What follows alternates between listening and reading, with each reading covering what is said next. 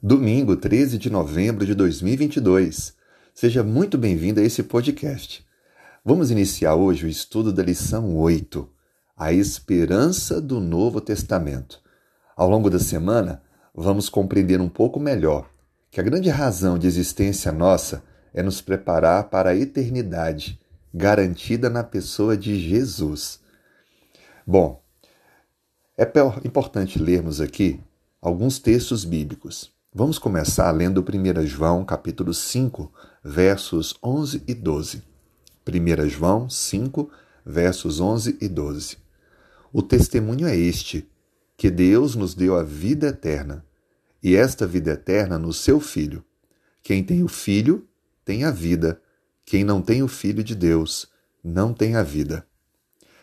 Fica bem claro para nós que a vida eterna está na pessoa de Jesus era bem conhecido pelos discípulos e bem como todos aqueles que escreveram o que hoje conhecemos como Velho Testamento, a esperança na vida eterna.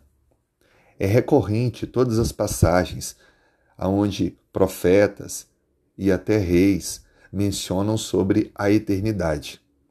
A grande expectativa era que Deus pudesse cumprir isso. Assim sendo, a consciência de que a morte não é uma passagem imediata para a vida eterna, mas haverá um tempo determinado por Deus para que então todos possam desfrutar a eternidade, isso é claramente apresentado também no Novo Testamento. A esperança para a nossa vida, ela está completa quando compreendemos que esse nosso momento presente é o momento oportuno para tomar decisões para estarmos mais perto de Deus e nos prepararmos para a eternidade. A vida seria muito sem sentido se nós não crêssemos nisso, como muitos acham que é apenas isso e não tem nada mais. Nós cristãos cremos que há sim um sentido em vivermos o hoje, amando e obedecendo a Deus, para que então possamos não apenas sermos pessoas melhores aqui, mas podermos também confirmar a nossa salvação em Cristo. A Bíblia descreve em 1 Coríntios capítulo 15, verso 20 e 21.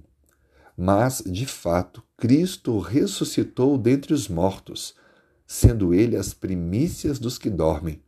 Visto que a morte veio por um homem, também por um homem veio a ressurreição dos mortos.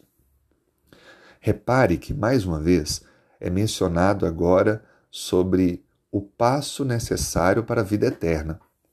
A ressurreição. Todos aqueles que morreram estão em um estado de inconsciência, ou seja, aguardam na volta de Cristo a ressurreição. Fica bem claro que não há uma entidade que sai do corpo na morte e passa imediatamente para um outro local aonde desfruta a vida é, não, não corpórea. Nós somos almas viventes. Alma vivente é a união do corpo com o fôlego de vida que vem de Deus. Portanto, na morte há uma desconexão e a alma ela deixa de existir.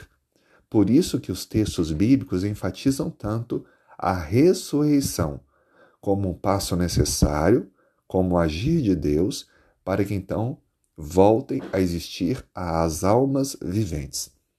É claro que aqueles que estiverem vivos por ocasião da volta de Cristo não passarão pela morte, mas, como o mesmo Paulo menciona, passarão pela transformação, um grande mistério, tendo um corpo incorruptível para, junto com os ressuscitados, viver eternamente com o Senhor. Assim sendo, creia que a nossa vida ela tem sentido na pessoa de Jesus, que nos garante a eternidade. Entregue sua vida, seu coração a Ele e viva hoje como um dia importante para dar passos para mais perto dessa grande promessa do Senhor, amando a Deus, as pessoas e a si mesmo. Vamos orar? Senhor, muito obrigado pela salvação em Cristo. Muito obrigado pelo sentido que nos dá ao nos garantir a eternidade. Perdoe nossos pecados e nos prepare. Oramos em nome de Jesus. Amém.